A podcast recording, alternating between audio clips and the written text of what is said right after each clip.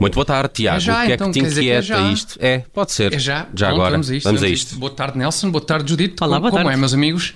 Aproveitaram a libertação para ir curtir forte e feio este fim de semana. Já que estamos a falar de 1990, Uhum. eu decidi usar a, a palavra curtir.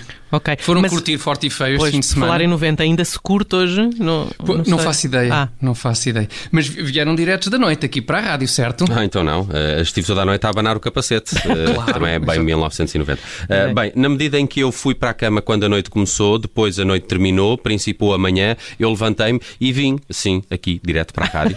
Igual, incrível, igualzinho a mim. Também ali a desfrutar da libertação que nem gente grande, que tem família e responsabilidades e que, portanto, fica sossegado em casa sempre que lhe é dada essa possibilidade. Duas horas e meia parece que foi o tempo de espera para entrar na, na discoteca Lux em Lisboa. Este fim Pois, parece sim, mas duas horas e meia só na fila da discoteca, Judite. Uhum. Porque se tiveres em conta que era preciso exibir o certificado de vacinação para entrar e que, para provar que o certificado era teu, tinhas de ter o cartão do cidadão válido, houve gente que começou a tratar das burocracias para ir à discoteca este fim de semana, ainda em abril de 2020.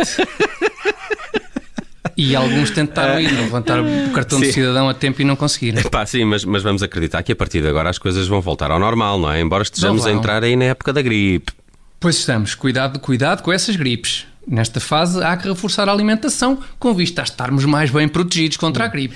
Tudo o que são, por isso. exemplo, frutas, legumes ricos em vitamina C, tudo isso ajuda. Ajuda. E peixe, comer muito peixinho. Peixe. Sim, peixinho. Bem, não duvido que seja bom para a saúde comer peixe, mas, mas nunca ouvi dizer que o peixe fosse especialmente indicado para prevenir a gripe. Pois eu também não, eu também não, Nelson, só fiquei a saber aqui há dias ao ler a notícia de que o Centro de Investigação das Ciências do Mar, que é no Algarve, descobriu através da análise das águas que os peixes andam a tomar vários medicamentos. Os peixes andam a tomar medicamentos. Sim. É questão para perguntar se têm prescrição médica ou é automedicação. Na- lá- não, lá está, nem uma coisa nem outra, Judite. Não é, não é com prescrição nem por automedicação, é mais por involuntária medicação. Porque nós deitamos, quer dizer, alguns porcalhões de entre nós deitam medicamentos na sanita. Ah. O- os medicamentos fazem o seu caminho da sanita até à tarde, não é? Onde travam uma amizade muito estreita com todo um conjunto de outras coisas que também vão pela sanita e mais tarde ou mais cedo acabam no mar, onde os peixes os ingerem. Já vão um bocadinho desdobrados para o mar, os medicamentos, naturalmente, mas ainda assim eh, fazem o seu efeito no pescado. Imaginem, um, um 1000, por exemplo. Se calhar já chega ao mar para ir só Benuron 500. Mas, mas se um qualquer robalo estiver queixoso, sei lá, de uma barbatana pélvica ou coisa do género, o Benuron 500 é analgésico para ajudar bastante o bicho. Bem, mas, eh, mas então afinal quais são os medicamentos que os cientistas encontraram com mais frequência na- nas águas do Algarve?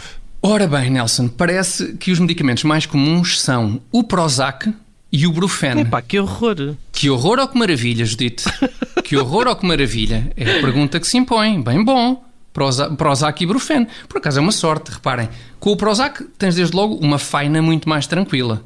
Pá, porque o peixe está descontraído, está despreocupado, não há cá ansiedades.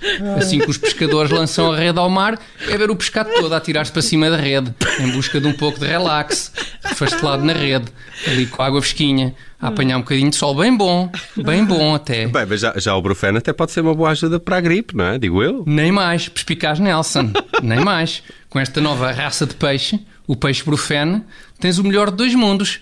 Papá, não quero peixe, não gosto do sabor. Filho, este peixe não tem sabor a peixe, garanto-te. Tem aquele sabor docinho, vagamente a laranja do brufene, de que tu tanto gostas. E lá vai uma dose de brufene para o puto. Então, e, e para miúdos que não gostem do sabor do brufen, como é que é? Aí vais lá pelo, pelo peixe em si, Judite. Aí vais lá pelo peixe. Filho, papa este peixinho, é peixinho bom, apanhado nas águas límpidas que banham o nosso país. Pumba. E quando o puto dá por isso já tem 7,5 mililitros de bufeno no bucho. Sem reclamar do mal saboroso que aquilo é. E, e, e Estou a adorar, estou a adorar isto. Ah, sim, mas, mas ó, Tiago, e para, e para os miúdos que não gostam nem do sabor do Brufen, nem do sabor do peixe, há solução? Pá, oh, oh, Nelson, isso também já é gosto em complicar, pá. Mas, mas nesse caso é arranjarmos maneira de não jogar os restos dos medicamentos todos ao mar.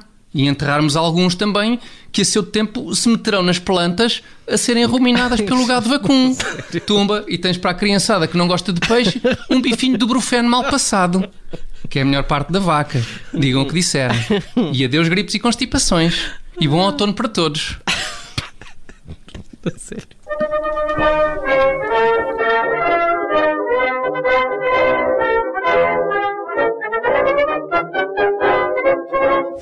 Rádio Observador.